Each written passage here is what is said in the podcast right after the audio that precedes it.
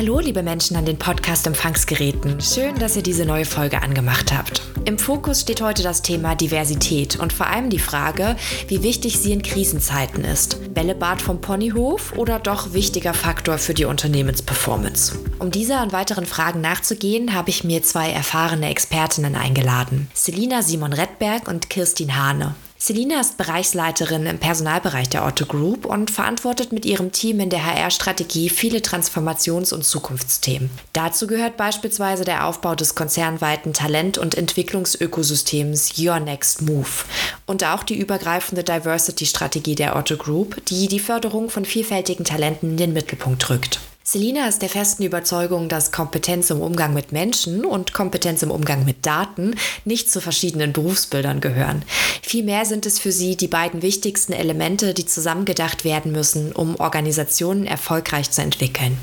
Mein zweiter Gast ist Kirstin Hane, ihres Zeichens Diversity Managerin bei Bonprix. In dieser Rolle setzt sie sich dafür ein, dass Vielfalt in der Unternehmenskultur gelebt und gefördert wird und ein Teil des Denkens und Handelns all ihrer KollegInnen wird. Sie hatte einen Background im Marketing und war viele Jahre Führungskraft in dem Bereich, bevor sie 2018 dann den beruflichen Neustart wagte. Seitdem ist sie Business Coach, Trainerin und seit Juni 2020 eben auch Diversity Managerin. Wobei Kirstin wohl mit mir schimpfen würde, wenn sie wüsste, dass ich sie als Diversity Managerin vorstelle, denn sie hat sich ihren Titel ganz bewusst gewählt. Offiziell ist sie nämlich Managerin Diversity, Equity und Belonging. Und damit sind wir schon mittendrin im vermeintlichen Begriffsdschungel. Natürlich geht es dabei nicht darum, möglichst coole und moderne englische Begriffe zu verwenden.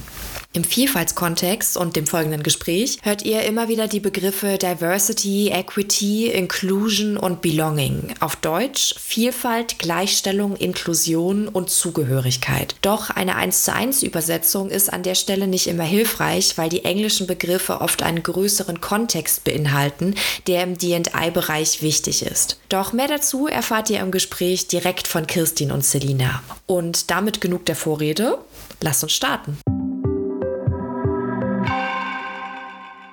Hallo Selina, hallo Kirstin, schön, dass ihr euch die Zeit für den Podcast nehmt. Hallo.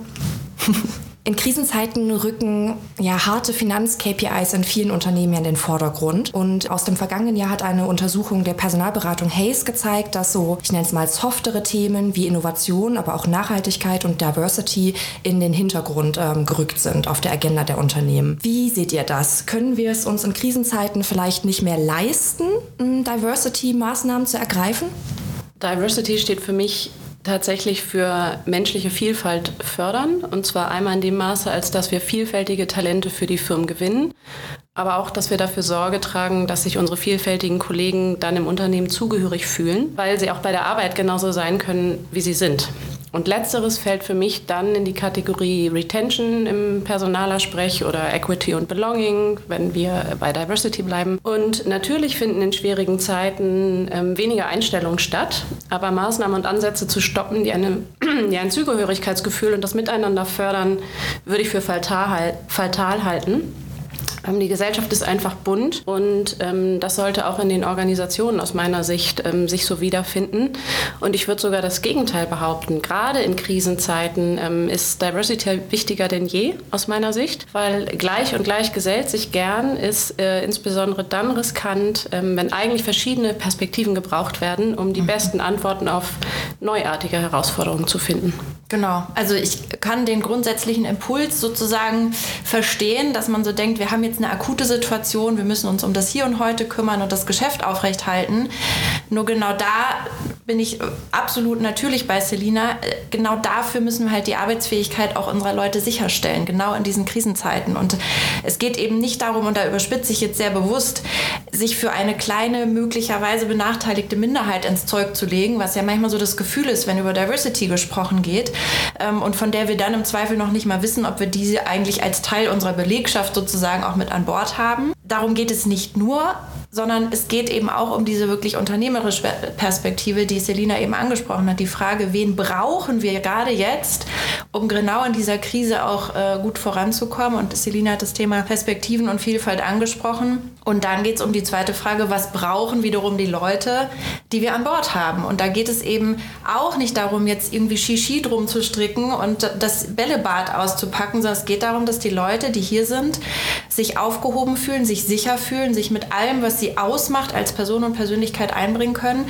Und das unterschätzen wir, was das, da gibt es Studien zu, was es mit Menschen macht, die das Gefühl haben, nicht sie selbst sein zu dürfen am Arbeitsplatz. Und das schlägt sich auf die Arbeitsfähigkeit dieser Menschen nieder. Das heißt, es geht nicht nur um diese Individuen, sehr wohl auch und auch in meiner Rolle als Diversity Managerin, aber unternehmerisch und gerade in Krisenzeiten geht es darum, dass alle mit ihrer vollen Kraft ihre Arbeitsfähigkeit uns zur Verfügung stellen. Und dann sind wir beim Thema Inclusion und dann braucht es das, genau wie Selina sagt, beide Themen, Vielfalt und Inclusion, braucht es genau in Krisenzeiten, nicht mehr und nicht weniger, mindestens genauso doll. Absolut. Kannst du vielleicht für unsere Zuhörerinnen noch einmal kurz erklären, ähm, warum du den Begriff Inclusion verwendest? Also auch be bewusst diese englische ja, Vokabel. Genau, das fällt immer ein bisschen auf, ne? gerade mhm. im Vergleich auch zu Vielfalt im Deutschen, weil Inclusion ähm, aus dem amerikanischen oder englischsprachigen Raum eben noch mal mehr umfasst als der deutsche Begriff Inklusion. Den kennen wir im deutschsprachigen Raum vielleicht aus sowas wie inklusiven Kindergärten, inklusiven Schulen. Und im Deutschen ist damit der Fokus sehr auf die Diversity-Dimension Menschen mit ähm, Behinderung Behinderungen, geistigen, körperlichen Behinderungen oder wie manchmal auch gesagt wird, Einschränkungen. Und Inclusion meint eben das Zugehörigkeitsgefühl. Deswegen habe ich in meinem Jobtitel auch mich bewusst dagegen entschieden und den Begriff Belonging genutzt, weil das für mich eben ähm, ja, ein bisschen dieses Missverständnis möglicherweise gar nicht erst aufkommen lässt. Wichtige Frage, genau. Ja. Super, danke. Selina, in der Otto Group gibt es ja schon seit etwa zehn Jahren Bestrebungen rund um Diversity und Vielfalt. Ähm, wie hängen deiner Erfahrung nach denn diese Themen mit der Unternehmensperformance zusammen? Ja, wir kommen sicherlich ja später auch nochmal auf Kennzahlen und äh, wie misst man denn Diversity und Inclusion? Das, das ist ja so ein bisschen der heilige Gral, der uns alle umtreibt. Aber mal von äh, KPIs ähm, abstrahiert, für mich hängen die beiden Themen Performance und Diversity Inclusion absolut zusammen. Und für mich ist das in der Analogie so ein bisschen wie grundsätzliches Risikomanagement, was es ja schon ewig auch in der Unternehmenssteuerung gibt. Ähm, keiner von uns, und ich glaube, die aktuellen Zeiten zeigen uns das umso mehr, weiß, wie die Welt morgen aussieht oder wie die Welt in drei bis fünf Jahren genau aussieht. Und deswegen sind Unternehmen ja, und auch die Otto-Gruppe macht es ja exzellent, sehr gut beraten, sich im Portfolio sehr breit aufzustellen. Verschiedene Geschäftsmodelle, verschiedene Länder, das ist ja so irgendwie gang und gäbe, um Risiko zu streuen. Und ähnlich sehe ich das bei Diversity und Belonging, und um in diesem Bild zu bleiben, und Inclusion, mit der Aufstellung einer performanten Kollegenschaft. Also aus meiner Sicht ist es äh, ein ganz ähnliches Thema Thema. Je mehr Perspektiven du im Haus hast, mit je mehr Vielfalt du auf Herausforderungen gucken kannst, umso resilienter ist aus meiner Sicht eine Organisation, weil äh, du im Zweifelsfall darauf setzen kannst, wenn ein neuartiges Thema auftritt, dass irgendjemand das schon mal behandelt hat oder eine Perspektive darauf hat, ja. als wenn du ähm, ja in dieser Blase bist von eher äh, homogenen Profilen, sage ich mal. Und von daher ist das so, ohne jetzt KPIs bemüht haben zu müssen, für mich der klare Bezug zwischen Performance und DI. Ähm, alleine dieser Gedanke von Resilienz erhalten in ja, guten wie herausfordernden Zeiten ist immer gut, mit breiterem Blick auf Dinge schauen zu können. Jetzt hast du gerade schon den Heiligen Gral angesprochen, um Erfolge zu belegen, um blinde Flecken vor allen Dingen auch aus, aufzudecken und Maßnahmen irgendwie ähm, ableiten zu können, braucht es Daten. Nun sind wir in dem Diversity-Bereich in einem sehr, sehr hochkomplexen Bereich. In, entsprechend ist, finde ich, es eine sehr spannende Frage, wie ihr das Thema angeht. Vielleicht mhm. zuerst bei Bonprix. Mhm. Ja, Heiliger Gral trifft es tatsächlich ganz gut, ähm, weil wir eben immer wieder in die Situation kommen, auch angeschlossen an die erste Frage, nachweisen zu müssen, dass das irgendwie was bringt und dass man sich das leisten darf. Ähm, das kann man, wie gesagt, mit Frage 1 haben wir es ja auch schon gesehen, von verschiedenen Seiten beleuchten. Und das Thema Daten ist tatsächlich durchaus herausfordernd. Wir können den Status quo zu einzelnen Diversity-Dimensionen aus Personaldaten ablesen, ne? also Verteilung von Geschlechtern, das wiederum auf Führungsebenen, Altersstruktur und so weiter können wir ablesen. Das ist aber natürlich begrenzt aussagefähig, weil das erstmal auch nur quantitativ ist. Und für mich ist auch immer wichtig, da knüpfe ich auch an dem eben Gesagten an, Vielfalt machen wir ja nicht um der Vielfalt willen, sondern weil wir glauben, dass da hinten irgendwas besser wird. Und das lässt sich aus diesen Daten natürlich auch überhaupt nicht ablesen. Also bloß weil wir bestimmte Verteilung der Geschlechter in Führungsebenen haben, damit alleine ist es im Zweifel ja auch noch nicht getan. Und das finde ich auch immer total wichtig. Deswegen ist für mich ähm, auch der Zusammenhang zwischen einer Diversity-Maßnahme und einer sich dann verändernden Kennzahl in Klammern, sofern wir sie denn haben, das äh, eins zu eins in, in den Zusammenhang zu setzen, halte ich auch für wahnsinnig gefährlich. Und das ist, glaube ich, gleichermaßen auch bei, bei Themen, die so Unternehmenskultur im weiteren Sinne betreffen, genau dasselbe. Also woran mache ich es denn fest, dass bestimmte Maßnahmen was gebracht haben? Und da bin ich eher bei qualitativen Themen und auch eher manchmal vielleicht bei einem Bauchgefühl. Ne, wie fühlt es sich an? Und das wiederum auch selber in Worte zu fassen, ist manchmal vielleicht schwierig. Wir machen es eben dann eine Mischung aus quantitativ, qualitativ wären so Fragen, wie viele, wie ist die Nutzung von Trainings zum Beispiel, die wir, die wir anbieten. Unconscious Bias Training zum Beispiel bieten wir seit diesem Jahr an. Wie ist die Teilnahme an angebotenen Dialogformaten? Wir haben da, ne, nutzen unsere internen Social Media Kanäle sozusagen. Wie ist da die Reaktion, Interaktion von KollegInnen? Wir haben auch ein, ähm, ein interaktives Dialogformat, unseren Diversity Dialog. Wenn wir da sehen würden, und das tun wir aktuell nämlich nicht, dass auf einmal weniger Leute hinkommen, wäre es ein schlechtes Zeichen. Ich gucke immer hin, wer ist da drin. Es gibt so ein so eine, so eine Kern-Fangemeinde, die ist immer da und es gibt auch immer Leute, die neu dazukommen.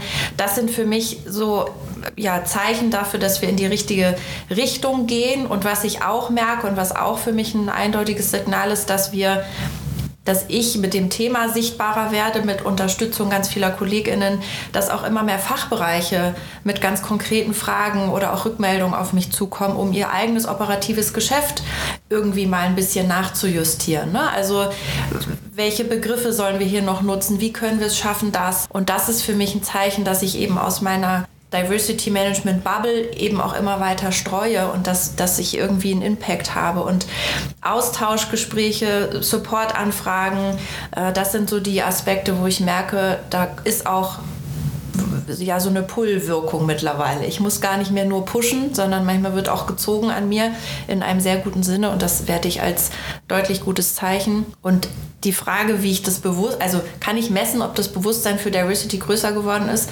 Einer harten Zahl wahrscheinlich nicht, aber genau in diesen Dialogen und Austauschformaten und im direkten Kontakt würde ich behaupten, ist da einiges in Bewegung gekommen.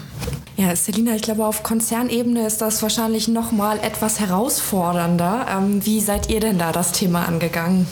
Ja, also äh, ja und nein, würde ich sagen, mit dem Herausfordernderen. Ähm, Christine hat ja gerade schon ganz viele auch HR-Kennzahlen genannt und ähm, wir haben ja in 2021 auch im Zusammenspiel mit dir und anderen Diversity und Inclusion ManagerInnen oder auch äh, Community-Mitgliedern, die wir ja ganz, ganz viele über die Otto Group verteilt in dem Thema haben, ja. Äh, haben wir uns ja auch nochmal an das Thema übergreifende Rahmung und gemeinsame Diversity-Strategie gemacht. Ähm, das ist bei uns so ein Dreiklang ähm, Envision, Embrace und Grow. Und das Thema Envision, ähm, das hat so einen Claim äh, für uns, also ne, internationaler Konzern, deswegen auch gerne Englisch. Ähm, we measure. Also da, und da haben wir uns schon äh, stärker darauf fokussiert, in gemeinsamer Definition diese KPIs, die es in HR gibt, für alle Dimensionen besser gemeinsam zu greifen und äh, auch haben mit dem Management etabliert, dass da regelmäßiger drauf geschaut wird, weil mhm. Auch wenn es dann quantitative Entwicklung von weiblichen Führungskräften auf verschiedenen Leveln ist oder äh, steigender prozentualer Anteil an internationalen Kollegen in den deutschen Gesellschaften, ja, da fällt jetzt kein Statistiker oder Analytiker vom Pferd, weil er sagt, wow, das ist ja irgendwie Rocket Science hier. Aber ähm, es ist natürlich trotzdem so ein Gradmesser, gerade wenn du es dir auch im Zeitverlauf angucken kannst. Und wir haben da äh, ein Dashboard gebaut, ein Vision Dashboard, was hilft, um halt erstmal quantitativ im Blick zu behalten, dass man halt nicht enger wird in Krisenzeiten und es wieder mehr ja. von dem alten Muster gibt, sage ich mal so. Aber davon mal abgesehen ist für mich Diversity und Inclusion A, kein Feelgood-Thema, da waren wir ja schon, aber es ist auch kein Standalone-Thema. Ja. Also meine, meine ganze starke Überzeugung ist, ähm, meine ganze starke Überzeugung, schön, meine ganz starke Überzeugung ist, dass wir, wenn wir die Otto Group oder die einzelnen Firmen der Otto Group mit durchschnittlichem Marktwachstum anderer Firmen vergleichen und natürlich bencht man, man sich immer wieder, wächst der Markt, wächst der Markt nicht, wie sind die eigenen Umsatz- und Ergebnisentwicklungen. Und da sieht man schon, finde ich, wenn man weiß, welche Firmen sehr viel Wert auf Diversity und Inclusion legen, so wie die Otto Group oder andere am Markt, dass auch in schwierigen Zeiten die Firmen in den klassischen KPIs ähm, vorne sind. So, das ist jetzt nicht horrend, weil alle wissen, in Deutschland sind wir in der Rezession seit äh, Ewigkeiten gefühlt für die Bundesrepublik das erste Mal. Trotzdem ähm, entwickeln sich manche Firmen ja stabiler oder besser als andere. So. Und ähm, von daher für mich kein Standalone-Thema, sondern äh, wenn wir daran glauben, und das tue ich, dass Diversity und Inclusion Performance steigert, siehst du es halt im relativen Abgleich auch stark an den ganz klassischen KPIs. Ich glaube, aus meiner Sicht gerade bei Umsatz und Ergebnis äh, sieht man das schon, wo mhm. das Engagement sitzt und wo halt vielleicht auch eher weniger.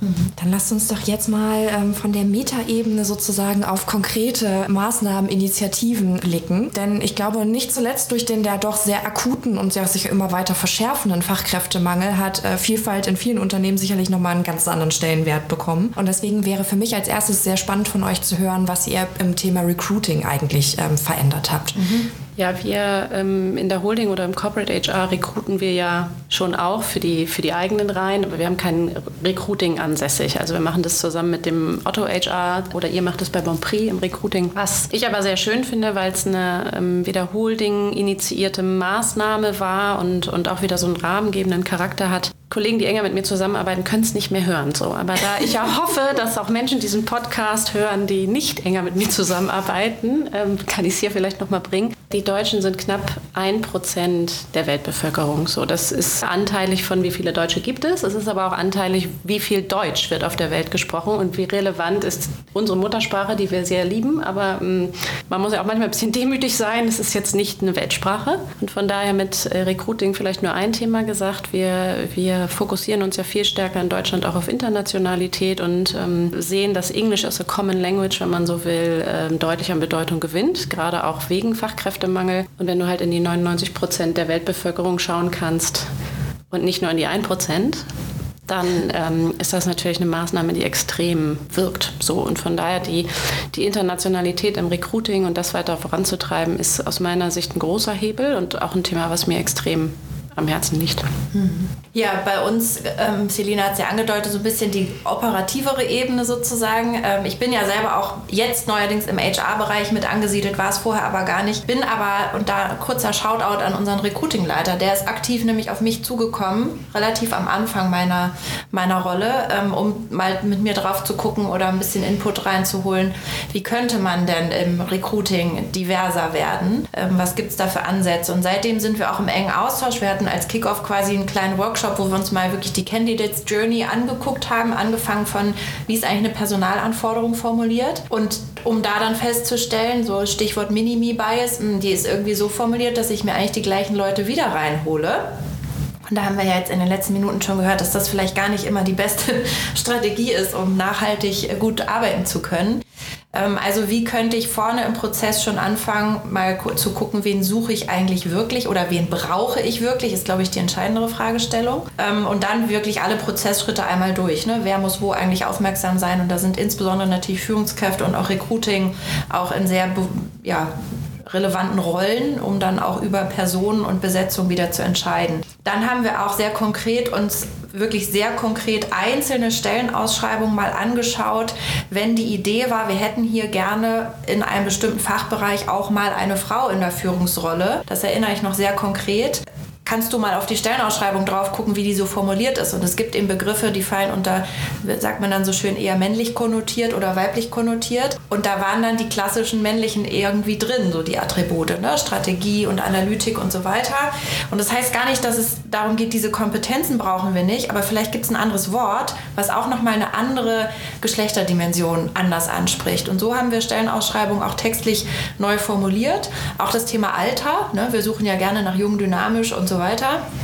Ist ja alles schön und gut, aber wenn sich dann jemand des Alters wegen nicht angesprochen fühlt, der oder die vielleicht die perfekte Kompetenz reinbringen würde, haben wir uns selber auch schon keinen Gefallen getan mit der Ausschreibung. Also Texte angepasst und wir haben auch klingt erstmal sehr banal, am, Abs am Abschluss unserer Stellenausschreibung noch einen Absatz mit reingenommen, wenn auch du deinen Beitrag zur Vielfalt bei uns leisten möchtest, Punkt, Punkt, Punkt.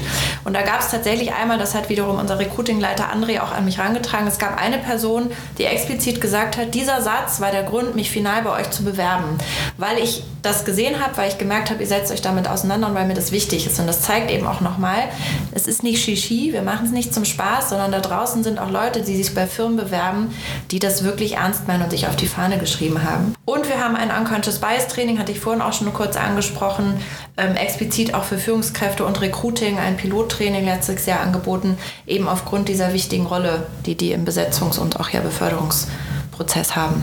Magst du auch da gerne noch mal kurz erläutern, was man unter Unconscious Bias versteht? Ja, das mache ich auch gerne. Da gibt es leider nicht so eine richtig gute deutsche Übersetzung. Da wird immer ähm, von unbewussten Voreingenommenheiten gesprochen oder auch, was wir im Deutschen als Begriffe kennen, so Schubladendenken. Also ne, ich treffe gar nicht eine bewusste Entscheidung, ob ich jemanden sympathisch finde oder auch nicht, sondern der oder die löst halt irgendwas instinktiv und das ist der entscheidende Punkt bei mir aus, weswegen ich dann ein bestimmtes Handeln anschließe und sich dieses Unbewusste bewusst zu machen, ist halt insbesondere im Umgang mit Menschen ein sehr interessanter, relevanter Schritt. Mhm. Genau.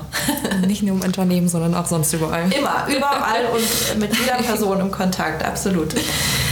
Genau, jetzt lass uns gerne mal die Perspektive wechseln und vom Recruiting darüber sprechen, was ihr eigentlich tut, damit dann die vielfältigen Talente, die hoffentlich bei Bonprix starten sozusagen, ja. sich auch wirklich wohlfühlen, ankommen und sich entfalten können. Genau.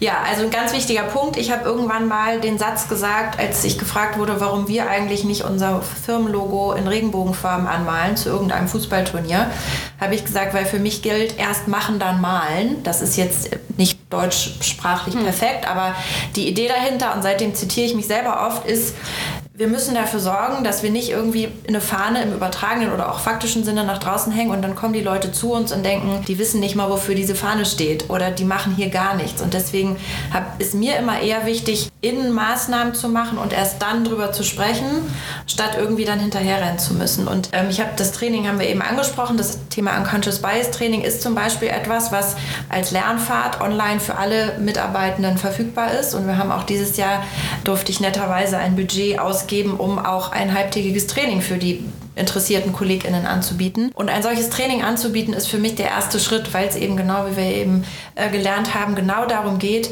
wie gucke ich eigentlich auf Menschen? Und ähm, das ist im Diversity und insbesondere Inclusion-Kontext ein ganz relevanter Punkt. Wie reagiere ich auf Menschen? Wie fühlen sich dann auch diese Menschen integriert?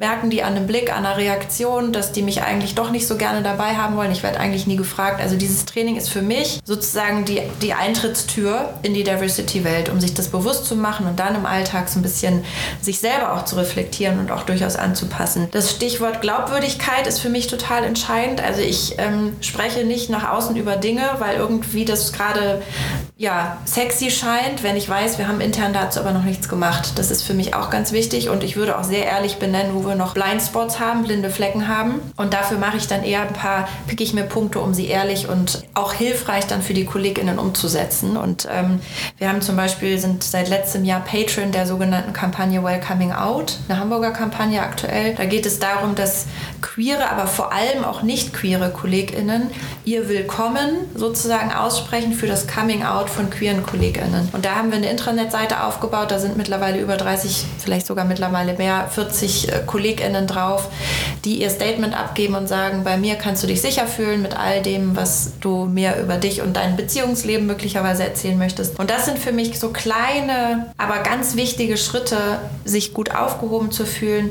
Eine regelmäßige offene Kommunikation gehört für mich dazu. Wie gesagt, auch immer mit der Idee, auch zu benennen, wo wir noch nicht gut aufgestellt sind und immer ein offenes offenes Ohr zu haben und mitzukriegen, was irgendwie passiert. Und es gibt auch diesen Begriff der psychologischen Sicherheit. Das ist für mich ein ganz entscheidender Punkt. Und dann bin ich auch weg von reinen sieben Diversity-Dimensionen, sondern dann bin ich dabei, da geht es auch um Intro-Extro, da geht es um alles, was uns als Person und Persönlichkeit, habe ich vorhin schon mal gesagt, ausmacht. All das muss stattfinden dürfen. Und dann haben wir es geschafft, inclusive zu sein, ein Belonging herzustellen, wo sich alle zugehörig fühlen. Das ist, ähm, genau, also zuhören, zugehörig fühlen, das gehört für mich da irgendwie stark zusammen. Und welche Rolle kommt dabei deiner Erfahrung nach Führungskräften zu? Ja, die Frage kommt oft und ich habe eben auch ja schon gesagt, dass das Unconscious Bias Training auch eins ist, wo die Führungskräfte explizit im Pilottraining waren. Deswegen, die haben natürlich eine unglaublich wichtige Rolle, insbesondere dann, wenn es um Beförderungsentscheidungen, Besetzungsentscheidungen, Einstellungsentscheidungen und so weiter geht. Also in ihrer klassischen, ja, auch einer rekrutierenden Rolle ganz wichtig, auch im, im Blick auf Personalentwicklung ganz wichtig, weil Stichwort wieder Biases, auch ich habe die, selbst wenn ich mich damit bewusst auseinandersetze, das passiert einfach und deswegen kommt denen eine große, wichtige Rolle zu, um sich auch bewusst zu machen, sich auch nochmal einen Schritt zurückzunehmen, nicht diesem Automatismus hinterherzulaufen. So habe ich es immer gemacht, die Leute habe ich immer eingestellt. Ein Teamlead hat mal gesagt, ähm, er hat seinem Team gesagt, guck mal, ob die Person gut ins Team passt für so einen Probearbeitstag. Und dann hat er zu mir nachher gesagt, eigentlich war genau das die falsche Ansage. Eigentlich hätte ich sagen müssen, guckt mal, wo ihr euch mit dieser Person reibt. Und das fand ich großartig, deswegen zitiere ich den auch immer gerne noch wieder, weil genau das ist so, eine, so ein Neudenken auch dieser Führungsrolle. Ne? Nee, stimmt gar nicht. So wie wir es bisher gemacht haben, ist gar nicht das, was nach vorne hilft und was vor allem auch nicht mehr Vielfalt generiert. Und gleichzeitig ist mir immer wichtig zu sagen, Sie haben halt auch nicht die alleinige Verantwortung. Sie sind auch nur der kleine Teil der Belegschaft. Also die breite Masse macht schon irgendwie auch Sinn. Und deswegen freue ich mich auch, dass wir so viele KollegInnen haben, die sich in den Initiativen engagieren und die auch den Mut, das ist es leider manchmal noch, aufbringen, ihren Führungskräften auch zu sagen, da habe ich leider keine Zeit, da habe ich einen Termin mit der Initiative oder da brauche ich irgendwie noch ein bisschen Freiraum meiner Arbeitszeit, um in der Initiative arbeiten zu können. Dann braucht es wiederum natürlich die Führungskraft, die das auch äh, mitträgt. Und natürlich gibt es Themen, die auch in den Führungskräftetrainings aufgenommen werden. Im Kommunikationstraining habe ich zum Beispiel darauf hingewiesen, dass man da auch ein bisschen dieses Thema, was ist eigentlich eher männliche Kommunikation, eher weiblich so reinnimmt. Ähm, wir haben auf dem leitenden Austausch, was eine Runde ist, wo die Geschäftsführung mit ihren direkt geführten Führungskräften zusammenkommt, hatten wir das Thema Unconscious Bias auch drauf, um das einmal da auch zu platzieren. Also da in den direkten Kontakt zu gehen, versuche ich auch immer wieder und lasse mich dann auch in Teamrunden über die Führungskräfte einladen, weil sie diese wichtige Rolle haben. Mir ist aber immer wichtig zu sagen, die alleine können es halt auch nicht richten. Und mir sind drei Mitarbeitende lieber, die es ernst meinen, als eine Führungskraft, die es nur macht, weil sie muss. Das sage ich auch ganz deutlich. da äh, würde ich gerne äh, nochmal anknüpfen. Ähm, bin ich absolut bei dir. Äh, trotzdem einmal auch das Thema Unconscious Bias und auch Führungskräfteentwicklungsprogramme nochmal aufgegriffen vielleicht. Unconscious Bias war ja ein Thema, was wir äh, glücklicherweise gemeinsam äh, hier ja. in die Welt bringen durften, also mit ja. Otto zusammen, wir aus der Holding und ihr von Bonprix. Und ich glaube fest daran, dass ja, Führungskräfte immer anteilig der kleinere Anteil in der Organisation sind, auch äh, zu Recht, sonst spricht man ja von dem berühmten großen Wasserkopf oder Overhead. Aber dass sie natürlich wirklich, wenn sie gut mit an Bord sind und es ernst meinen, eine maximal kraftbringende und gestaltende Wirkung auch entfalten können. Absolut. Und damit halt qua Rolle für viele auch was ermöglichen können, was ähm, sonst vielleicht nicht so gut gelingt, weil ne, manchmal braucht es ja auch das, das Signal von, von oben und nicht immer nur die gute Schwungmasse von unten oder aus, aus dem breiten Bauch, sage ich mal, der Organisation. Und weil du sagtest, Führungskräfteentwicklungsprogramme, einige davon liegen ja auch äh, für die Holding und für die mhm. ganze Gruppe übergreifend übergreifend ähm, bei mir im Bereich. Top Executive Development Programm und dergleichen. Und äh, wir haben ja auch ganz explizit jetzt gesagt, da kommen Führungskräfte zusammen, da kommen unsere Führungstalente für größere Rollen von morgen zusammen ähm, potenziell. Ja. Und da ist uns ganz wichtig, in jedes Training ein Modul mit einzubauen, was quasi dieses Unconscious Bias Training Light aufgreift. Also den Lernpfad ja. in Masterplan können Sie natürlich alle machen, aber da bekommen Sie nochmal von einem Team aus meinem Bereich dann auch äh, live oder sozusagen strukturell und inhaltlich die wesentlichen Punkte mitgegeben. So. Und ja. ich glaube, da schaffen wir dann vielleicht auch wieder eine Breitenwirkung. Mhm. Und was ich in der Otto-Gruppe allgemein toll finde, dass wir auch gerade für weibliche Karrieren höre ich immer wieder, wenn ich über auch Förderung von weiblichen Karrieren ähm, spreche, dass es Vorbilder braucht, die Mut machen. Absolut. Und das sind natürlich ja. dann Führungs Frauen, die es geschafft haben. Ja. Da haben wir um Petra Scharner-Wolf als Schirmherrin, Power of Diversity heißt die Gruppe, das sind so die Top-Female-Führungskräfte des Konzerns. Und ähm, dieses Jahr sind wir jetzt im zweiten Durchlauf. Die stehen als Mentor zur Verfügung für andere weibliche Talente, die gerne ähm, ja, den nächsten Schritt machen wollen. So. Und dafür aber auch Mut brauchen, vielleicht ja. Erfahrungsberichte von, von Frauen, die schon dahin gekommen sind, wo sie vermeintlich äh, sich auch überlegen, äh, in ihrer Karriere hingehen zu wollen. Und das finde ich großartig, weil das ist ein absolut freiwilliges Engagement. Das ist ja. nicht zwingend Teil der Rolle. Ja. Und ich glaube, dieses Zusammenspiel von Kollegen, die es ernst meinen und die qua Masse viel bewegen können und Führungskräfte, die ein Signal setzen und Erfahrungen ja, weitergeben, absolut. das ähm, macht es, glaube ich, für mich im Zusammenspiel. Ja, Selina, auf gesellschaftlicher Ebene erleben wir ja auch gerade, wie ich sag mal herausfordernd das Thema Vielfalt sein mhm. kann. Mit dem Thema sind super viele Emotionen und Ängste verbunden, ist irgendwie so aufgeladen. Nach allem, was ich, was wir jetzt schon von äh, dir gehört haben, glaube ich, dass dir einige dieser Herausforderungen vielleicht auch aus der Arbeit äh, vertraut vorkommen. Und deswegen, wie kann es aus deiner Sicht gelingen, wirklich Vielfalt zu leben? Und ist das durch die Krisen, in denen wir gerade leben, eigentlich in Summe nochmal bedeutend wichtiger geworden? Unser Einstieg ins Gespräch war ja, ähm, Diversity and Inclusion ist kein Feelgood-Thema, sondern gerade eher ein Tri Krisenthema. Und du kannst es Stapelkrise nennen, du kannst es Polykrise nennen, Multikrise. Es ist ja einfach im Moment eine Zeit, wo sehr viele äh, Situationen und krisenhafte Zustände zusammenkommen, die A, meine Generation und ich glaube auch die Generation vor uns. In äh, Deutschland haben wir ja Gott sei Dank das Glück, dass wir eigentlich seit 70 Jahren mittlerweile nicht mehr äh, direkt in kriegerischen Auseinandersetzungen äh, betroffen sind. Ähm, Situationen, die viele äh, noch nicht erlebt haben. So. Und Krise und sich bedroht fühlen aus vielerlei Sicht, ob die Bedrohung real ist oder auch äh, einfach mental so wahrgenommen wird, macht natürlich Angst und in Angst ist ja die Tendenz, es werden wieder archaische Reflexe angesprochen. Ne? Also entweder totstellen, fliehen oder angreifen. Alles sind so enge Muster. Und ähm, aus meiner Sicht ist gerade dieses Engwerden in der Krise, waren wir am Anfang auch schon mal von unserem Gespräch, absolut fatal, weil du mit archaischen Mustern nicht weiterkommst in dem, was wir gerade erleben. Du hattest, Kirstin, eben das Stichwort psychologische Sicherheit schon mal. Ähm, in meiner Wahrnehmung ist es gerade jetzt extrem wichtig, nach innen ernst gemeinte äh, Maßnahmen und Aktionen, die Belonging und Inclusion äh, und Equity weiter fördern, äh, fortzuführen, um die psychologische Sicherheit aufrechtzuerhalten und jedem zu signalisieren, auch wenn es hier schwierig wird, bleiben wir gedanklich und ähm, zwischenmenschlich so offen, wie wir es äh, auch in einfacheren Zeiten waren. Und ich glaube, es braucht auch starke Signale nach außen. Und es gab jetzt ja auch eine Aktion, da die mehrere deutsche oder auch internationale Konzerne unterschrieben, natürlich auch die Otto Group. Ähm, die heißt ja nie wieder ist jetzt. Und jetzt kann man natürlich sagen, ja, äh, Charta der Vielfalt, nie wieder ist jetzt. Das sind alles irgendwie so Must-Haves, wo größere Firmen drin sind, weil es dazugehört. Ähm, das sehe ich absolut nicht so. Aus meiner Sicht ist es extrem hilfreich für das, die psychologische Sicherheit wenn man nach innen Maßnahmen hat, die das auch glaubhaft vermitteln, solche starken Signale nach außen zu setzen. Ganz klar als Unternehmen Haltung zu zeigen, gerade auch in diesen Krisen und zu zeigen, wir stellen uns weder tot noch greifen wir an ähm, im übertragenen Sinne äh, und machen Dinge, die wir sonst nicht für zwischenmenschlich zuträglich gehalten haben. Das ist für mich einfach das absolute Gebot der Stunde, damit man gut durch diese Krisen kommt. Mhm. Wichtige Aussage, schweres Thema. Ja. Lasst uns vielleicht zum Ausblick zu hoffentlich ähm, schöneren Trends äh, im Diversity-Bereich wechseln. Was glaubt ihr, wie wird sich das Thema Vielfalt in Unternehmen in den nächsten Monaten und Jahren entwickeln? Gibt es da Trends, die ihr seht und von mhm. denen ihr auch möchtet, dass sie sich verfestigen? Mhm.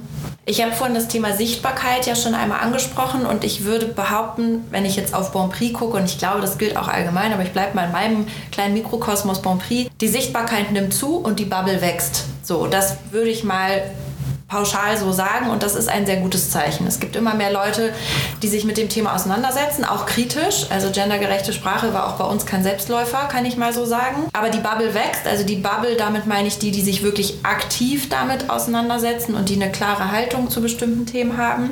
Und dem gegenüber steht manchmal so ein bisschen dieses Gefühl, jetzt reicht es doch aber auch mal. Jetzt haben wir es doch verstanden und es ist doch jetzt auch gut und die Frauen sind doch jetzt auch und die Regenbogenfahne hängt ja jetzt auch, haben wir jetzt alle gesehen. Da müssen wir doch jetzt nicht schon wieder drüber sprechen. Wir sehen ja aber, und da müssen wir ja leider gar nicht mehr außerhalb unserer Landesgrenzen schauen, sondern auch in Deutschland sehen wir, da passieren gerade Dinge, von denen wir mindestens gehofft, vielleicht auch gedacht haben, dass sie so nicht mehr passieren würden. Ne? Es sind wieder Menschen auf der Straße, die gegen andere Menschen sind, das sage ich mal pauschal so, ähm, wo es auch gefährlich wird, wo es lebensbedrohlich wird. Und das ist für mich ein absolut klares Signal, dass wir eben noch lange nicht am Ziel sind und dass es noch sehr, sehr viel zu tun gibt. Vielleicht gerade sogar noch wieder mehr als noch vor anderthalb Jahren. Als ich meinen Job angetreten habe, habe ich selber im Bewerbungsgespräch gesagt, wenn ich einen guten Job gemacht habe, braucht es mich ja irgendwann nicht mehr, weil dann eben die Fachbereiche selber das in ihrem täglichen Tun so drin haben. Und äh, unser Konzernvorstand Sergio Bucher, der hat das auch dann mal von mir gehört und hat in einem späteren Termin mal gesagt, Kirsten, ich kann dir sagen, dein Job ist noch eine Weile sicher. Was ich für mich aus ganz egoistischen Gründen gut finde.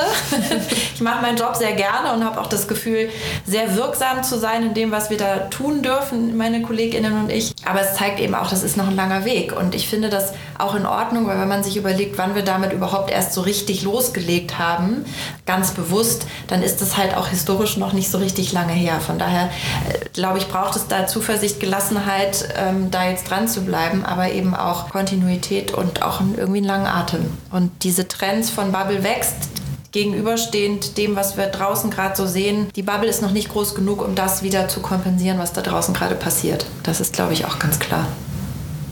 Ja, und daran anknüpfend glaube ich, dass also ich bin ja der, der absolut identischen Meinung wie du, weißt du ja auch, wenn es uns irgendwann nicht mehr braucht in Diversity ja. und Inclusion äh, Maßnahmen und Teams, dann ähm, haben wir es geschafft.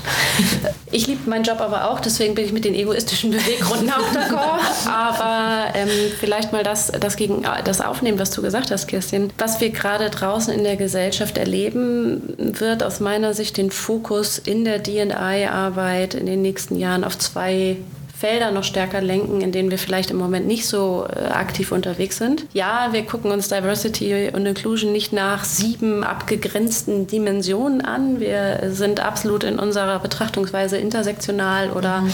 ja auch ganzheitlich unterwegs. Mhm. Trotzdem ist schon mein Eindruck, das Thema Regenbogenfahne und ähm, LGBTIQ ähm, plus alle Buchstaben, die immer noch äh, glücklicherweise dazukommen, das haben wir schon länger auf dem Schirm, sei es, weil man es ernst meint oder auch nicht. Aber die Regenbogenfahne, genau wie du gesagt hast, ist so Standard in vielen Firmen in Deutschland. Ja. Weibliche Karriereförderung ist auch mehr auf dem Schirm.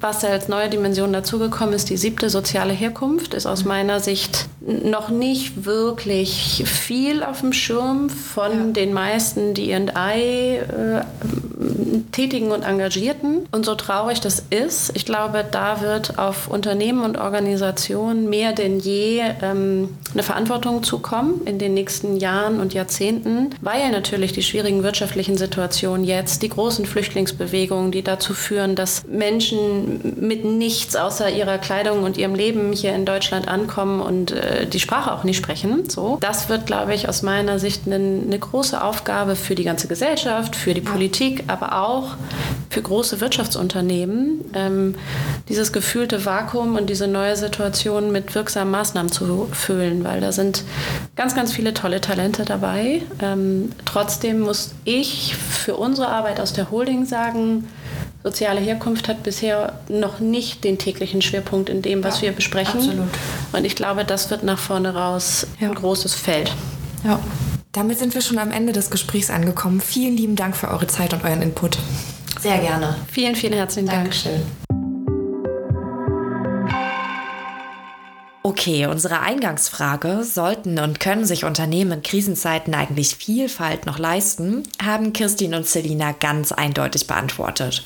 Diversität ist in Krisenzeiten sogar noch einmal ganz besonders wichtig, weil sie die Resilienz von Organisationen stärkt. Nun interessiert uns natürlich eure Erfahrungen. Wie gehen eure Organisationen aktuell mit dem Thema um? Schreibt es uns sehr gerne auf den Social-Kanälen der Auto Group, zum Beispiel auf LinkedIn oder Instagram. Die Links dazu findet ihr in den Show Notes. Und damit sind wir auch schon am Ende dieser Auftaktfolge unserer neuen Staffel angekommen. Ich hoffe, wir hören uns in zwei Wochen wieder. Und bis dahin, macht's gut!